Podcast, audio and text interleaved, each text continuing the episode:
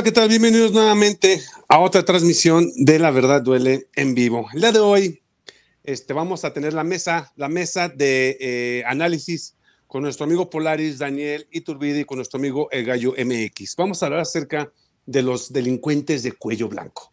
Esos delincuentes que probablemente, y me atrevo a decir, son más temidos que los delincuentes comunes. Esto es el tema de hoy, esto es el análisis de hoy pero antes de comenzar, les pido su poderosísimo like, comenten, comparten y díganme qué opinan acerca de todo esto. Yo soy Eduardo Camarena y les recuerdo que esto es Mesa de Análisis. En la verdad duele. Comenzamos. Hola, mi gente bella, ¿cómo están? Loco lo llamaban por hacer una refinería. Esto no lo vas a escuchar en las televisoras. Chécate el dato. ¡Que viva México! ¡Viva México! ¡Viva México! Mi estimado Polaris, ¿cómo estás? Muy buenas tardes, noches. ¿Cómo estás, mi estimado Evodio? Un gusto tenerte por aquí también. Pues así es, un poco de contexto, estimado Polaris. Ahí les va. Vamos a ver qué es lo que, lo que, de lo que vamos a hablar el día de hoy para que ustedes, mi gente bella, tengan un contexto de lo que se va a hablar el día de hoy y créanme que les va a dar un coraje como no tienen idea. Este, vamos a hablar sobre los, este, los ministros y las ministras de la Corte, de la Suprema Corte de la Nación, donde la, ministra Piña fue elegida el pasado 2 de enero como la nueva ministra de la Suprema Corte de la Nación, tras tres rondas de votación. Pero desde entonces han tenido este, roces con el presidente López Obrador. El primero fue en marzo del 2022, donde este, la ministra eh, propuso declarar inválido el artículo 24 del párrafo segundo de la Ley Federal de la Austeridad Republicana, impulsada por el presidente López Obrador, para que los servidores públicos de mando superior podrían ocupar puestos dentro de la iniciativa privada y cancelarlos hasta al menos 10 años. Ese es uno de tantos que están este, poniendo en contra del presidente López Obrador. El siguiente es que ese mismo mes se promovió la acción inconstitucional 81-2021 que proponía invalidar el Padrón Nacional de Usuarios de la Telefonía Móvil, la PANAUT, en un registro que permitía recabar la información sensible de usuarios de telefonía e Internet móviles. También votó en contra de las reformas de la ley de la industria eléctrica, la ILE, y también, obviamente, como todos sabemos, la Guardia Nacional. ¿Cómo ven, mis estimados? Daniel, muy buenas tardes, noches, ¿cómo estás? Permíteme, bien, permíteme. Muchas gracias, gracias, muy bien. Ah, sí, sí, sí, qué gusto. Qué gusto estar con todos ustedes. Buenas noches. Buenas noches. Empezamos, este, mi, mi, estimado Polaris, ¿te parece si empezamos primero con Dani? Claro que sí, con mucho gusto. Para mí es un placer. Mi estimada Dani, a tus órdenes, aquí andamos. Échale. Pues mira, yo primero que nada creo que ahorita lo que decía en mi canal es que es muy importante analizar el trasfondo, porque lo que estamos viendo nosotros ahorita es los mismos mecanismos y es toda esta huella que generó Felipe Calderón que sigue operando. Ellos siguen activos. No crean que Felipe Calderón acabó su sexenio y ahí se acabó todo. No ha sido así. Esto es la continuidad y ellos siguen activos, ellos están operando. Entonces, si nosotros nos damos cuenta principalmente cómo es que llega Genaro García Luna a la policía, bueno, primero hay que recordar que Genaro García Luna tenía un familiar que estaba dentro de una policía de este de México, que fue una policía que fue ha sido de las peores policías que han habido corruptas, etcétera. Entonces él llega gracias a su tío, que después, por cierto, el tío se suicida porque al parecer el tío pues tenía problemas como de esquizofrenia. O el yo digo que es tío, pero en realidad no se sabe bien qué era. Entonces, él, eh, lo que hacía es que era un ratero de casas. Genaro García Luna robaba casas. Inclusive robó la casa de su propia mamá. Imagínense. no manches, ¿en y él llega, sí, robó la casa de su mamá. O sea, imagínense para que vean el, el, Perdón, es que se me está acabando la pila. Entonces, para que se den una idea del el tipo de persona que es Genaro García Luna. También tenemos otro ser muy oscuro que lo voy a mencionar de una vez, que es Luis Cárdenas Palomino. ¡Ah! Perdón. Luis Cárdenas Palomino eh, tiene una denuncia, ahí está la denuncia de Luis Cárdenas Palomino, donde cuando él era jovencito, junto con sus amigos, mataron a un taxista para ver qué se sentía matar. o sea, nomás por el mero placer. Esto fue lo que ellos. Ajá. Entonces, y ustedes pueden buscar, ahí está la denuncia firmada por él, y inclusive mencionan que mientras él eh, hacía esta confesión se estaba riendo, ¿ok?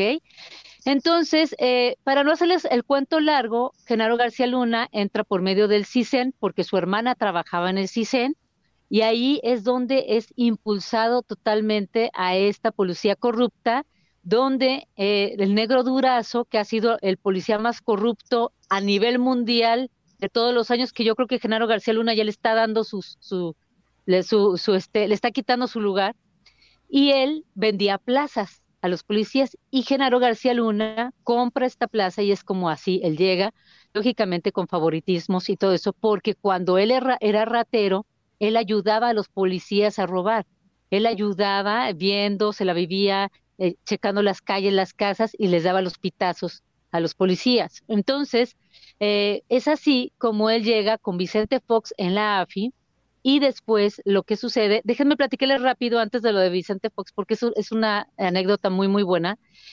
Resulta que ellos, como estaban en el CISEN con Carlos Salinas de Gortari y ven que va a ganar Vicente Fox, dicen, ¿saben qué? Vamos a quemar todo, porque lógicamente ellos espiaban, vamos a quemar todo y pues sálvese quien pueda, ¿verdad? Que es lo que siempre hacen. Pero lo que hace, que se cree que hizo más bien, es que él guarda la información de Vicente Fox, porque los espiaron muy bien, y llega con Vicente Fox a decirle, mira, yo tengo esto, pero pues yo no te quiero perjudicar, vamos a hacernos un cambalache. Y así es como Vicente Fox lo acepta a Genaro García Luna. Entonces, oh. ¿por qué estoy diciendo esto? Porque miren, todo tiene un porqué. No sé si ustedes recuerden, porque es una noticia un poquito vieja, resulta que Mario Castillejos Escobar era un abogado muy, muy famoso, muy poderoso. Él defendió a los hijos de Marta Sagún y defendió a Mario Besares cuando a este eh, Paco, Paco Stanley. Bueno, este es un abogado que era muy poderoso, que estaba súper conectado este, con los políticos más fuertes. Y este hombre es el papá de Humberto Castillejos y de Minerva Castillejos. Bueno, Minerva fue esposa de Luis Cárdenas Palomino, ¿sí? Entonces ahí tenemos esa unión entre Minerva y Luis Cárdenas Palomino. Y resulta que Humberto Castillejos, a su vez, es quien impulsa a Norma Piña. Y también Humberto Castillejos tenía mucha relación, y, y Luis Cárdenas Palomino también, con Eduardo Medina Mora, que fue un ministro de la corte, que él se salió, o sea, fue un ministro súper corrupto, que él estuvo trabajando a la par con Genaro García Luna, porque lo que teníamos en el periodo de Felipe Calderón era exactamente eso, una dictadura. Nosotros sí sabemos los mexicanos qué es vivir una dictadura, sabemos qué es vivir con un país militarizado en realidad, porque no votamos por Felipe Calderón y además no había división de poderes, porque Eduardo Medina Mora era el que manejaba la Suprema Corte de Justicia y bueno, ya sabemos que la Cámara de Diputados, pues hemos visto, ¿no? Cómo aprobaban todo. Ah, se nos fue. Norma Piña llega eh, a la Suprema Corte de Justicia ayudada por Humberto Castillejos. Entonces, imagínense, Humberto, que fue el ex cuñado, porque ya Minerva se divorció de Luis Cárdenas, era el ex cuñado de Luis Cárdenas Palomino, Se nos fue otra vez. A ver, mi estimado Polaris. ¿Cuál es el tema? Ministros. Sí, sí, sí, pero ¿le seguimos con lo que ella está diciendo o...? no, ahorita, vamos a... Pues échale, échale. Va, va, va. En, lo que a mí respecta, eh, el tema es bien sencillo. Lo que Dani está tratando de decir es que desde su principio los ministros, como ejemplo, el tema de Genaro García Luna, siempre han estado coludidos con el narco. Siempre han estado coludidos con poderes fácticos y siempre han tratado de imponerse a través de la división de poderes, que como dice Dani, ¿Cuál división de poderes? Si en el penúltimo presidente, que era Felipe Calderón, no existía una división de poderes, como dice, como dice Daniel, ya que en realidad todos trabajaban para un solo proyecto, se podría decir, todos favoreciéndose a la hora de, de la toma de decisiones. Dani. Perdón, no mugre internet. Ya, disculpen, acá la mesa tenía, no había muteado mi micro de acá de, de, mis transmisiones y se estaba oyendo el eco. Disculpen, porque oyen una cosa y luego otra. Discúlpenme por eso. Bueno, entonces, este, y bueno, entonces así es como, imagínense, pues si, si eh, Luis Cárdenas Palomino fue el excuñado de Humberto Castillejo y Humberto Castillejo es quien pone a Norma Piña y le impulsa en la Suprema Corte de Justicia, pues eso explica porque Norma Piña está favoreciendo al a los narcotraficantes y porque está en contra de nuestro presidente Andrés Manuel López Obrador. No solo en contra de él, o sea, literal en contra de todo lo que tenga que ver con la cuarta transformación. Prácticamente yo me podría poner enfrente de ella y decirle que está en contra de, a, a favor de los criminales y prácticamente si ella tuviera eh, el control de la policía, prácticamente me levantarían y me desaparecerían como en tiempos de Felipe Calderón y Genaro García Luna, porque tienen la escuelita. O sea, ellos fueron al, mismo salón de clase. O sea, si me estorbas, adiós. Antes, ¿qué podríamos estar diciendo esto? Con honestidad. No, no, olvídate. No, Yo por eso uso retransmisor y además uso rebotador de antena yo estoy transmitiendo desde Brasil, así que vengan por mí a Brasil. no vaya a ser Satanás. yo ahorita estoy en Corea, entonces no hay problema también. sí, era lo que yo les había comentado en un principio, que la verdad es que es muy, muy, muy obvio que la Suprema Corte en realidad está trabajando para los, para los criminales. Y no porque esté trabajando para los criminales como si ellos o sea, fueran los, los, los, o sea, el patrón fuera el criminal. No, no, no, no, no, o sea, son un grupo de criminales que se defienden entre ellos. Desde lo más, desde lo más básico, como ya lo había dicho Daniel, eh, desde lo más básico, el, el tema de cómo llegó Genaro García Luna a ser el superpolicía de Felipe Calderón. ¿Cuántas amistades tiene Genaro García Luna que hoy están trabajando y que se formaron en el camino en esa escuelita con Felipe Calderón y previo a Felipe Calderón con Vicente Fox y previo a Vicente Fox con los demás panistas, ¿cuántos en realidad ahora están trabajando y tienen carpeta de investigación por, por parte de la, de la UI, eh, de la Unidad de Inteligencia, Unidad de Inteligencia Financiera, tienen carpeta de investigación. ¿Cuántas carpetas de investigación tiene la Unidad de Inteligencia Financiera? Que son 64 a todos les dictó orden de aprehensión y dentro de las mismas carpetas está la esposa de Genaro García Luna, está la, ¿cómo se llama la, señora que está trabajando ahorita para, para Norma Piña? Es esta, otra te digo. Sonia Vargas. Sonia, Vargas. Sonia Vargas. está administrando todo el recurso del, ay, se me fue, el, de las cárceles, ¿no? No, está, es del, no me acuerdo, no me acuerdo, pero quien, ahí te va, es, bien sencillo, no me acuerdo el nombre, pero quien, los jueces tienen quien les está echando el ojo para ver qué están haciendo. Esa dependencia, que no me acuerdo del nombre, esa dependencia, quien está encargado de esa dependencia es quien trabajaba para Genaro García Luna y fue recomendado por Norma Piña. Es que si te pones, si te adentras en todo, Polaris, todo es una mafia de cuello blanco. O sea, no quieren el beneficio del pueblo, no quieren que las cosas se hagan bien para el pueblo, para que ellos puedan seguir lucrando de eso. ¿Sí me explico? Eso es lo que están haciendo estos cuates. Y lamentablemente no hay quien los pare. O sea, no hay quien los pare. La Guardia Nacional era un plus para México. La Guardia Nacional. Y la pararon. Pararon los decretos del 2021.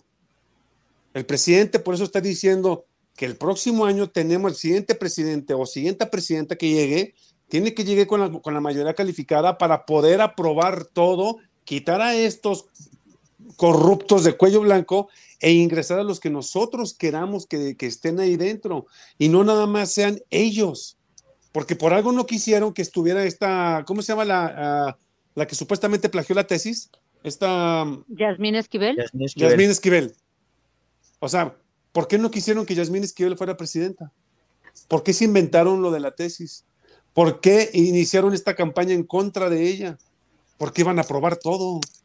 Y se iba a acabar esa corrupción ahí. Entonces, desde ahí viene todo esto. Nada más que el presidente, ahí sí yo lo noté muy, lo noto muy blando, porque yo ya hubiera puesto una patada en el jundillo a todos ellos y los hubiera votado. Mira, te voy a pasar la imagen para que si puedes compartirla, déjame ver si te puedo mandar el archivo. Va a tener que ser en imagen. Compartir pantalla. A ver, dame un segundito. Déjala abro y la compartimos desde aquí. Compartir pantalla y ventana. Ahí está. Ahora sí, ya la puedes dar tu clic. Esta, esta Sonia Vargas, porque no se merece ni siquiera el señora, ni siquiera el directora, no se merece.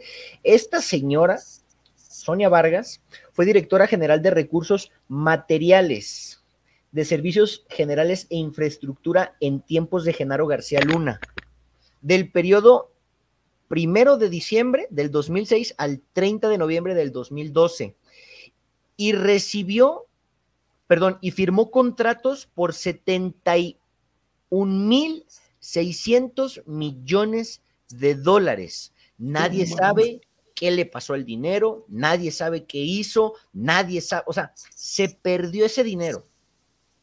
Y era la que se encargaba de ¿Qué onda? Necesito tales cosas para la Policía Federal. ¿Qué onda? Necesito, o sea, sí me voy a entender y pedían dinero a los Estados Unidos, pedían dinero a México, o sea, se, hacían entre todos una, una colaboración que por eso hoy nuestro presidente no quiere colaborar con los Estados Unidos, porque las colaboraciones que hacen con los Estados Unidos, lamentablemente, déjame si le puedo dar más, más, más zoom para que se vea bien bonito y entendamos de lo que se está tratando, en realidad es, es el problema.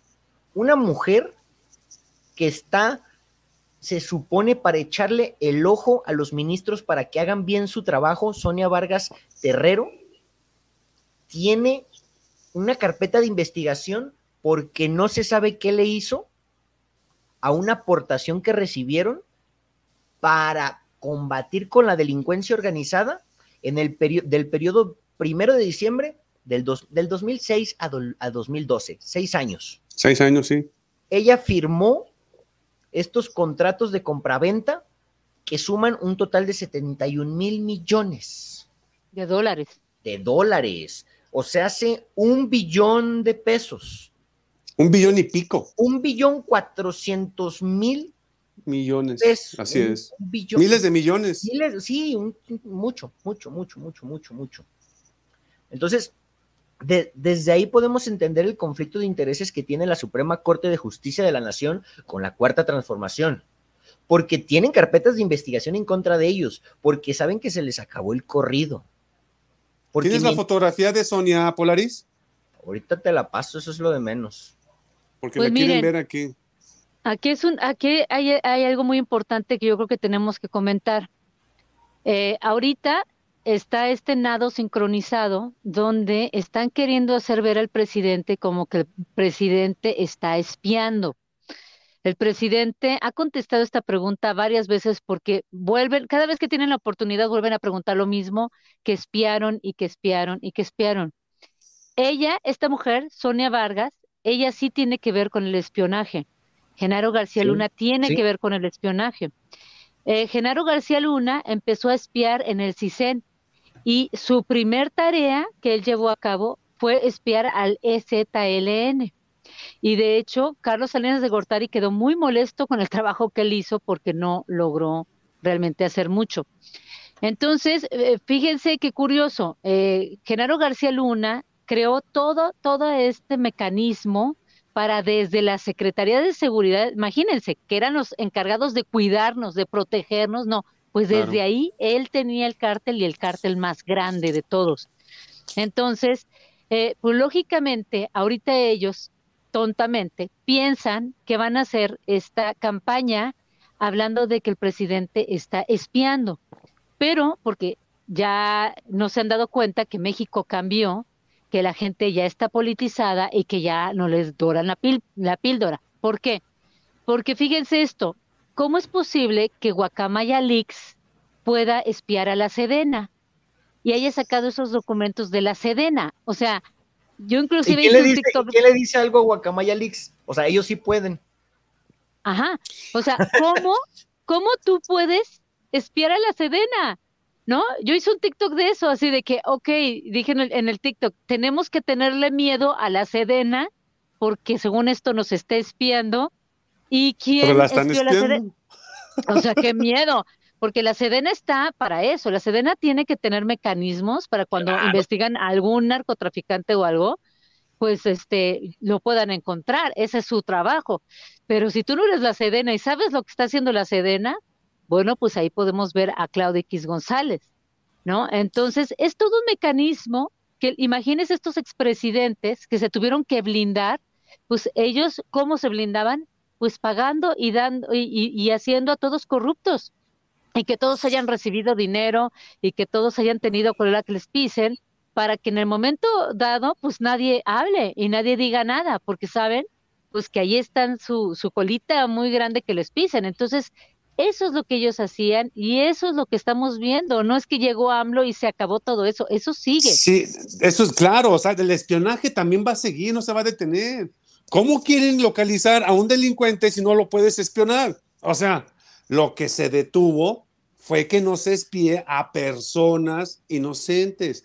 Personas como, por ejemplo, el presidente no va a estar espiando a Santiago Krill, a Lili Telles, a toda esa bola de corruptos. Ah, porque no, pues yo, yo pago, yo pago mis impuestos. Yo también pagaría, pero pues el presidente, ¿para qué lo hace? O sea, solitos se están quemando. Ahorita, por ejemplo, saliéndonos un poco de contexto, ¿qué pasó? El, el Meco Cortés que está diciendo que necesitamos un millón de pesos, perdón, con un millón de firmas para poner al siguiente candidato. O sea, tú dices ahí, güey, ¿para qué me pongo a espiar a esos sarta de mensos que no saben ni ellos mismos hacer las cosas? Es una pérdida de tiempo. Mejor espío a quien realmente necesito espiar, que son a la gente mala, que son a la gente delincuente que está haciendo cosas malas en el país. A eso sí los pueden espiar. Inteligencia. El espionaje es. es ilegal. La inteligencia es la obligación del Estado para, para prevenir los boicots sociales o económicos. O sea, yo como Estado tengo que intervenir a ciertos actores y grupos políticos presentes en México porque me pueden mandar a, a, chingar a otro lado. O sea, me mandan al rancho de Obrador con tal de ellos regresar al poder. La inteligencia, así se le dice, o sea, es la CIA de Estados Unidos. La diferencia es que los, los opositores y, y la Suprema Corte hoy en día, como ahora ellos son los que están buscando el boicot social a través de la argumentación legal, ellos dicen, es que no me puedes espiar. A ver, Obrador lo ha dicho muchas veces, a ver, no te confundas, se llama inteligencia y esto todos los países lo hacen, primermundistas, tercermundistas o como le quieran decir hoy en día para no menospreciar el estatus del país, como le quieran decir.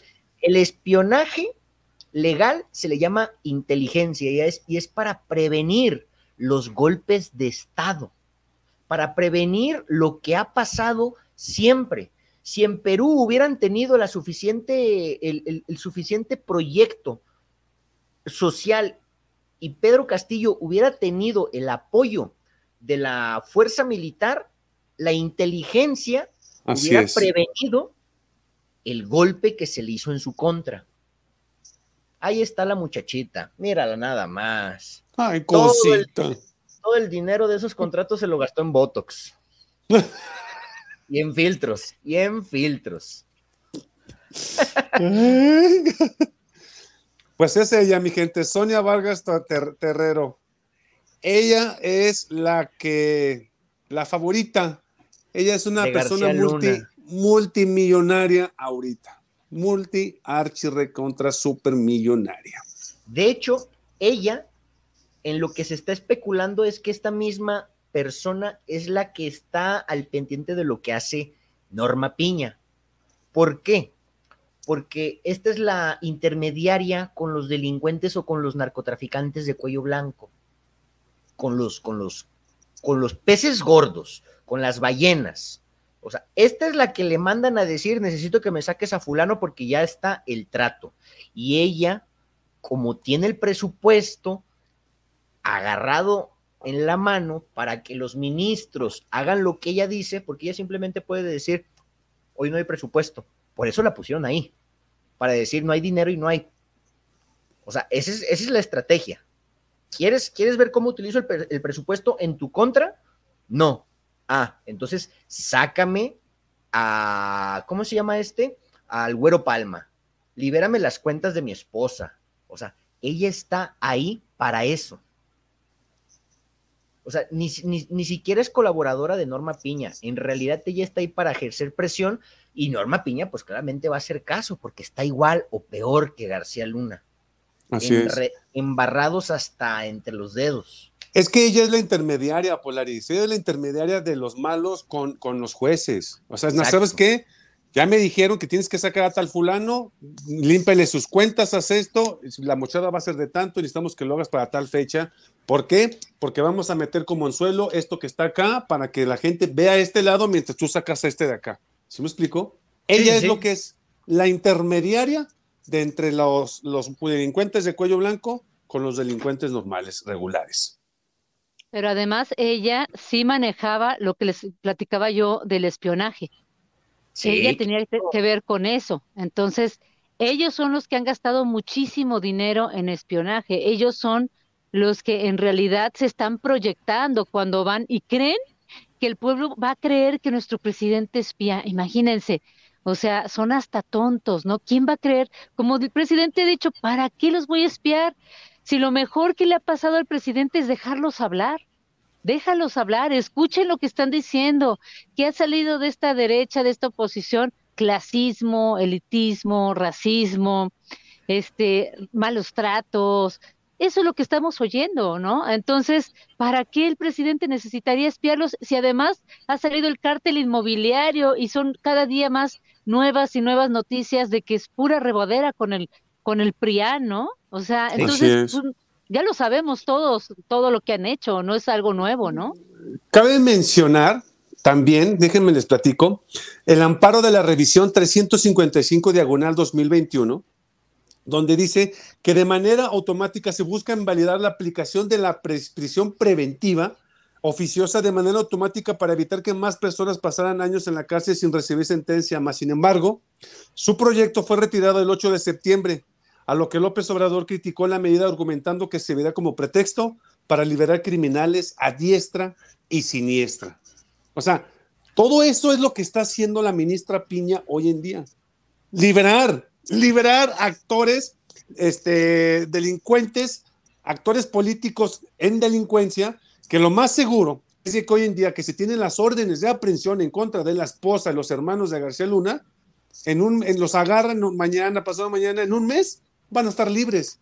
Y sus cuentas bancarias van a estar libres también. No les van a hacer absolutamente nada. ¿De qué caso tiene que esté entonces la fiscalía, los metan a la cárcel para que estos corruptos lleguen, los saquen, les den una palmadita, pórtate bien, me dejas este, la mochilita atrás de mi cajuela, por favor, y nos vemos hasta luego. Eso es, para mí, en la persona de quienes habla, corrupción y delincuencia organizada para mí. ¿Conoces, ¿Conocen el caso de... Mira nada más, qué chulada. ¿Quién está detrás de García Luna cuidándole la espalda? Mira nada más. Este, ¿Conocen el caso de la oaxaqueña?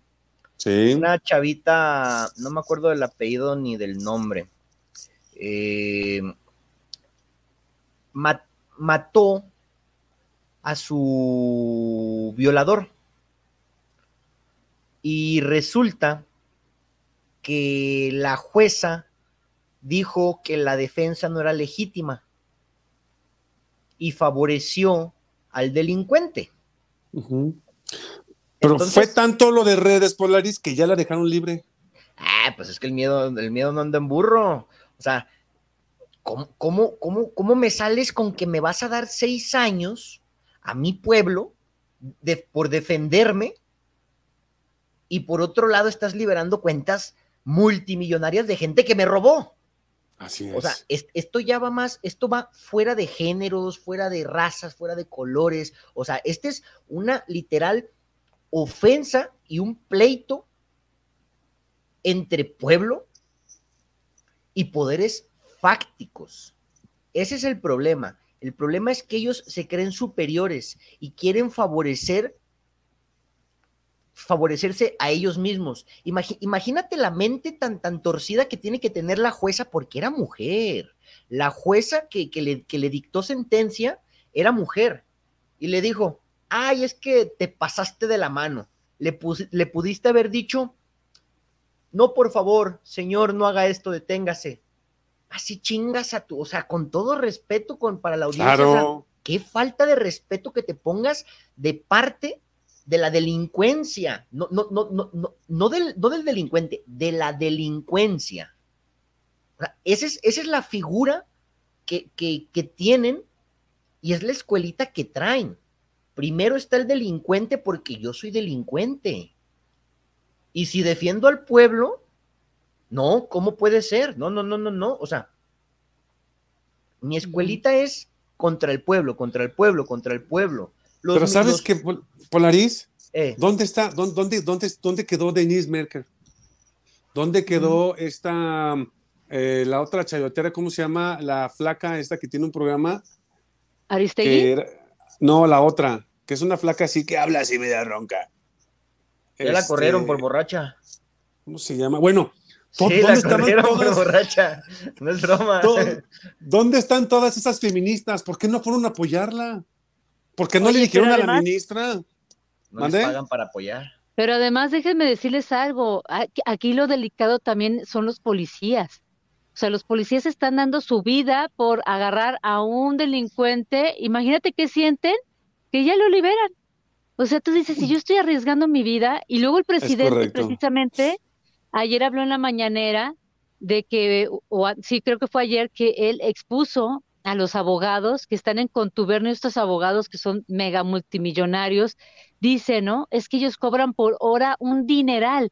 Entonces, eh, tú te das cuenta ahí que, pues en realidad, los pobres, lo vemos, no van a la cárcel, porque una persona que no tiene los recursos económicos no va a pagar a un abogado de ellos. Entonces, la ley en realidad lo que están haciendo es manipularla, porque ellos la conocen muy bien, saben cómo manipularla, y lo que están haciendo es liberar a, los culpables. Fíjense, yo estaba escuchando ahí este, en un canal de YouTube al abogado de Videgaray y él decía, dice, yo he estudiado en muchos lugares y mi creencia es que no deberían de ir a la cárcel, que solamente según él debería de ir a la cárcel un, una persona que ha cometido crímenes así, un violador de niños, haz de cuenta, ¿no?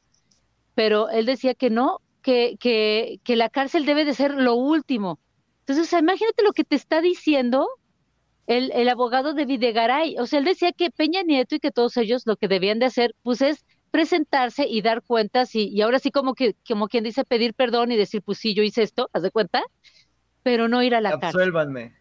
Ajá, y él dijo, y, y, y lo digo, lo digo con conocimiento, porque yo he estudiado mucho, no sé qué, o sea, discúlpame, el conocimiento no te da la empatía, sí, porque no es solamente que roban, es toda la gente que es víctima y que hay muertes y enfermedades y todo por ellos.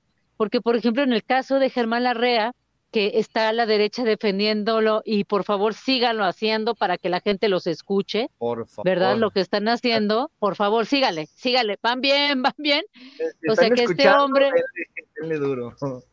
Entonces, este hombre que no, no tiene ningún problema en, en no importarle los mineros y cuántas muertes van, y a pesar de que tiene 509 mil 400 millones de pesos, pues eso a él no le importa. Él no gastó dinero por sacar a las personas de pasta de conchos. solo minero y le echó la culpa al gobierno en turno. A todos Así los es. gobiernos en turno que ha tenido les ha echado la culpa. Que se le cayó el techo a la mina de quién sabe dónde sobre Peña Nieto. O sea, con honestidad. Que se le cayó con Fox sobre Fox en temporada. O sea, a este descaro, o sea, mano de obra barata, sin seguro, sin prestaciones de ley, no ofrece servicios médicos, o sea, nada. Y si se derrumba la mina, no es mi culpa, es culpa del gobierno porque no los cuido. Ah, caray, pues el gobierno es el patrón o qué. O sea, el descaro completo, todos los mineros que han fallecido en México desde, desde Salinas de Gortari, cuando ganó la REA las concesiones hasta la fecha, llevan la firma de la REA. Así es. Así es. Y Mira, dice, dice, dame un segundito. Sí. Bueno, dale, dale, dale, dale, dale. Bueno, yo nada más quería decir ahorita rapidísimo, porque como estábamos hablando de Germán Larrea, que qué importante es hablar ahorita rapidísimo, les doy los datos, porque me preocupa la situación de que estén diciendo que imagínense que Germán Larrea, que Dios, digo, que este AMLO está eh, eh, expropiando a Germán Larrea. A ver, yo les quiero hacer una pregunta así rapidísima. Si tú tienes tu carro estacionado en la banqueta y no está tapando una cochera, ¿alguien puede quitarte de la banqueta? Sea, ¿verdad que no? A menos que estés estorbando una, una cochera, te pueden quitar. Eso es zona federal. O sea, las vías son zona federal. Ellos tienen concesiones, que es algo muy, muy diferente. Entonces, ¿qué es lo que estamos viendo aquí?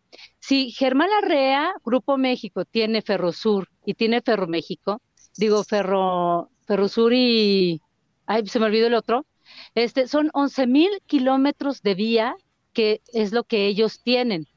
¿Cómo es posible si esos 11 mil kilómetros de vía, si nosotros nos ponemos a ver, Ernesto Cedillo vendió el total de las vías en 1.400 millones de dólares.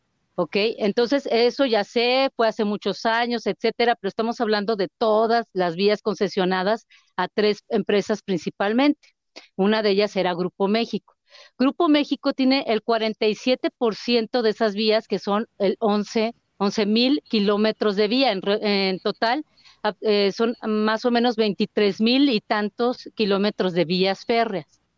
Entonces, ¿cómo es posible si estamos hablando que la parte del istmo de Tehuantepec, que son solamente 120 kilómetros, ¿sí? Es, es un punto 5% del 100% de las vías, él quiere pedir un total de 9.500 millones de pesos, porque si nosotros hacemos la cuenta de todas las vías, si las vendieron en 1.400 eh, millones de dólares, que sí, sabemos que ha pasado mucho tiempo, más o menos eh, Germán Larrea habrá pagado unos, si lo, vemos con el dólar de ahora, a 18 pesos, estamos hablando de 11.800 millones de pesos.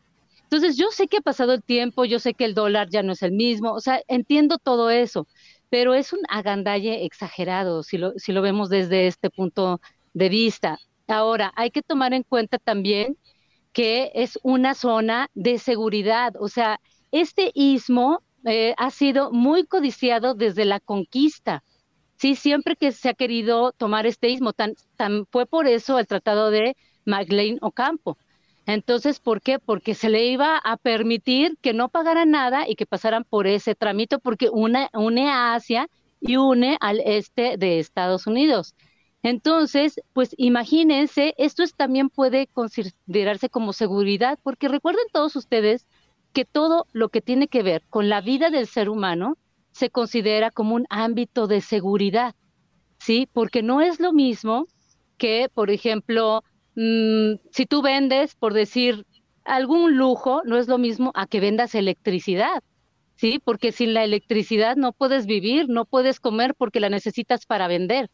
Entonces, de cierta forma, el istmo, este lugar, se considera como un área de seguridad que en un momento de, de, pues de emergencia, de todo, como tú lo quieras ver, pues tiene que ver con la seguridad. Entonces, ¿qué hacen 120 kilómetros dados a, Grupo México, si antes totalmente era de, pues de la República, de, de, nosotros, de los mexicanos? Entonces, pues eso es lo que está hablando el presidente. No es porque él quiera molestar y quiera eh, eh, realmente estar fregando con algo, no tiene absolutamente nada que ver con eso. Tiene que ver con la seguridad de los mexicanos. Y este hombre, si ya tiene 11 mil kilómetros de vías férreas, no le cuesta nada ceder su concesión, porque además las concesiones son, fueron de 20 a 50 años. Entonces, estos hombres se blindaban, ¿eh? Se blindaban así como para que el negocio no se les cayera nunca. ahí el pleito fue entre la REA y Obrador en que la REA dijo, eso es lo que yo tengo entendido, la REA dijo, va, usa mis, mis, mis concesiones, no hay bronca. Y Obrador dijo, va, pásame el contrato, yo lo firmo y pues quedamos en como un acuerdo, ¿verdad? Y resulta que para que este, la REA firmara el contrato, le firmara el contrato o le aprobara el, el, contrato o el convenio, o el, sí, el convenio, Obrador le daba el visto bueno. Obrador ahorita es lo que toca hace oro y lo que bendice se hace oro. Lo estamos viendo. Entonces Obrador dijo, a mí me urge el, el, istmo y yo necesito pues, sacar ese, ese jale ya. ¿Qué onda la REA?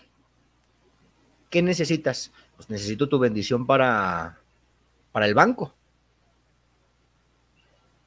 Va, ¿qué es la bendición? Que vayan y le pregunten Obrador o que Obrador vaya y les diga, sí, véndanselo a él no tengo ningún problema con ustedes si se lo venden a él. Porque si no les da la bendición, que es a lo que la oposición se refiere, es, si tú le vendes el banco a la REA, tú vas a tener un problema con el gobierno federal. Vamos a investigarte y si te encontramos algo, entonces le vas a tener que atorar. Ese es el problema que ahora los, los, los empresarios tienen.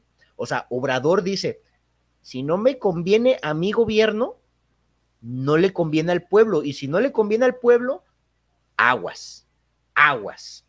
La red tiene Grupo México, que Grupo México se divide en todos sus sectores. Cinemex, Impresas, Soder Cooper, Ferromex, que Ferromex se divide en Ferro, en Ferro quién sabe qué, y Ferrosur con las 11 mil kilómetros de, vías, PEMSA y México Compañía Constructora. Dentro de las mismas, este... PEMSA, PEMSA. PEMSA, PEMSA, ¿verdad? Este, dentro de las mismas, todas se las ganó a la mala en los inicios del neoliberalismo en México. Él quería un banco. Obrador dijo, va, yo jalo, yo jalo. Si los, si los empresarios me preguntan qué onda, los dueños del banco me preguntan qué onda, yo les voy a decir que sí. Pero a este chistosito, como, como mal acostumbrado que está, dijo, ah, primero está el poder adquisitivo que el pueblo que el gobierno. Yo como empresario estoy más arriba que el presidente. Y le quiso jugar al vivo. ¿Sabes qué? Dice mi mamá que siempre no. Ya no va a ser así. Me vas a dar tu bendición, no se la vas a hacer de jamón a nadie y me vas a dar dinero. Entonces Obrador dijo, ah, ¿le quieres jugar al tú por tú? ¿Estás seguro? Va, y como Obrador tiene la mañanera, explica santo y seña y después suelta el chingadazo. ¿Por qué es eso? Sí, y es que también hay que, hay que, hay que verlo también claro por parte de la oposición, mi estimado Polaris y Daniel.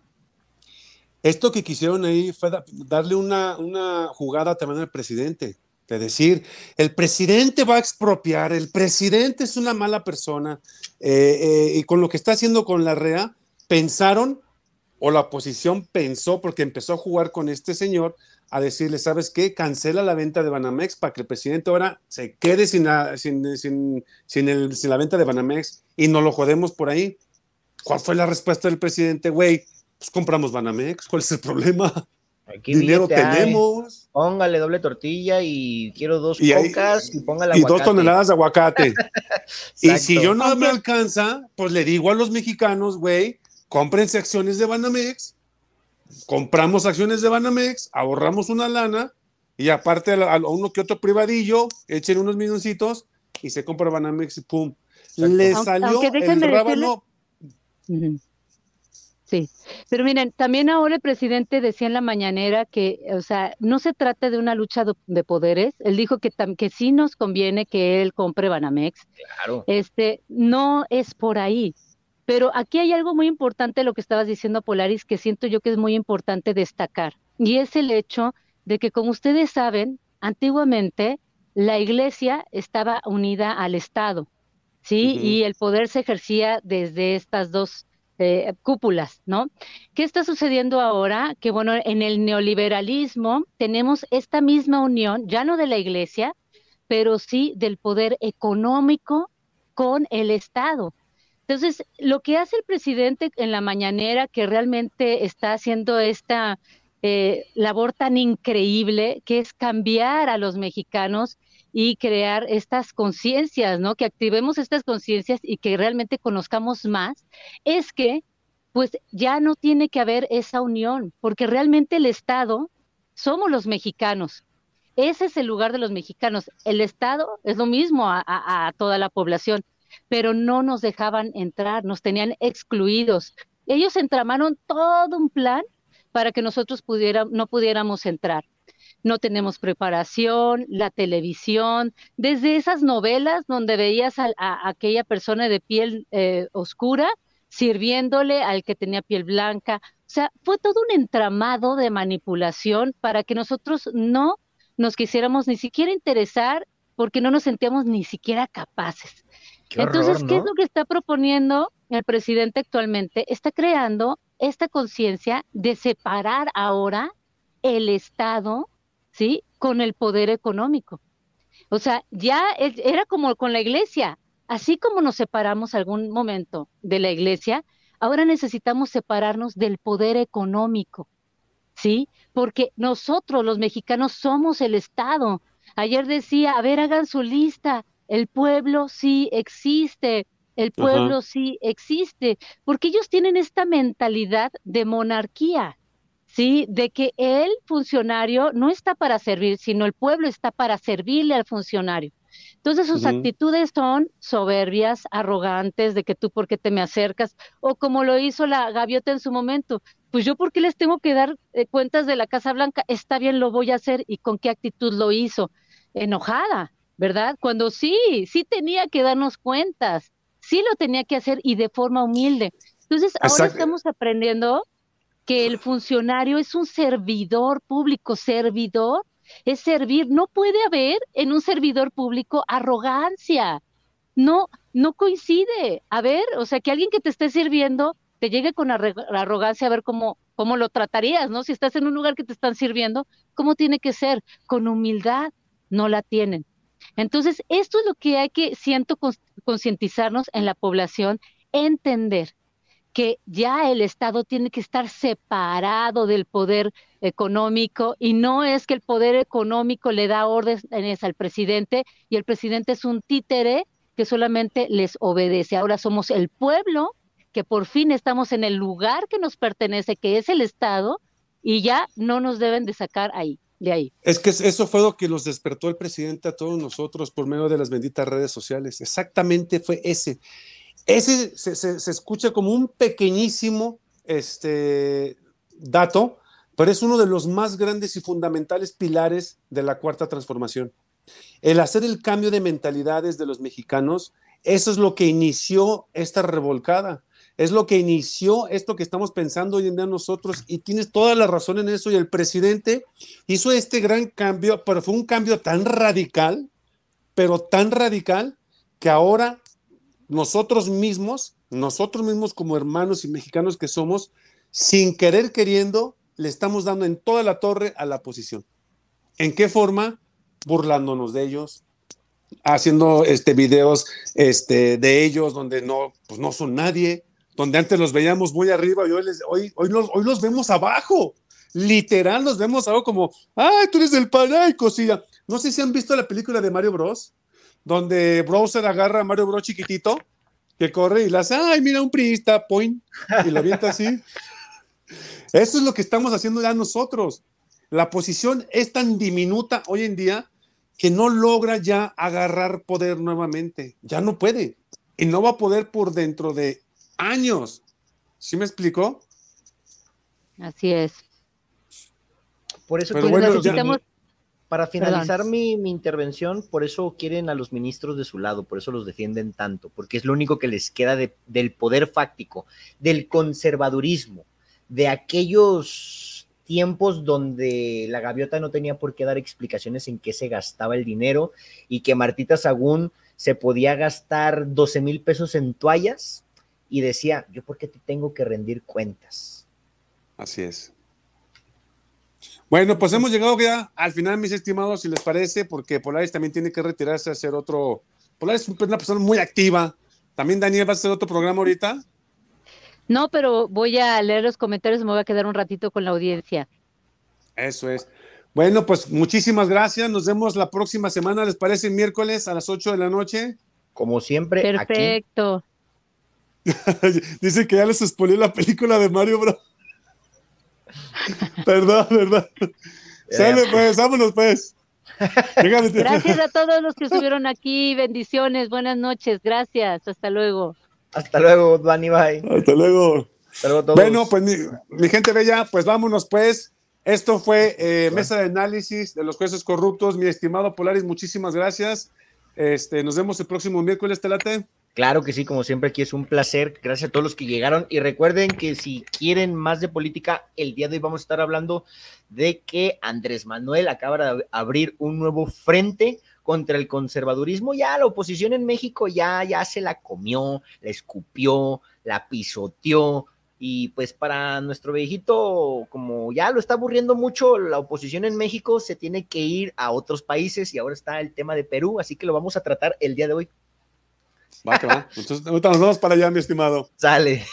Muchísimas gracias a todos. Muchísimas gracias a todos. Yo soy Abuelo Camarena y esto fue La Verdad Duele. Hasta luego, mi gente.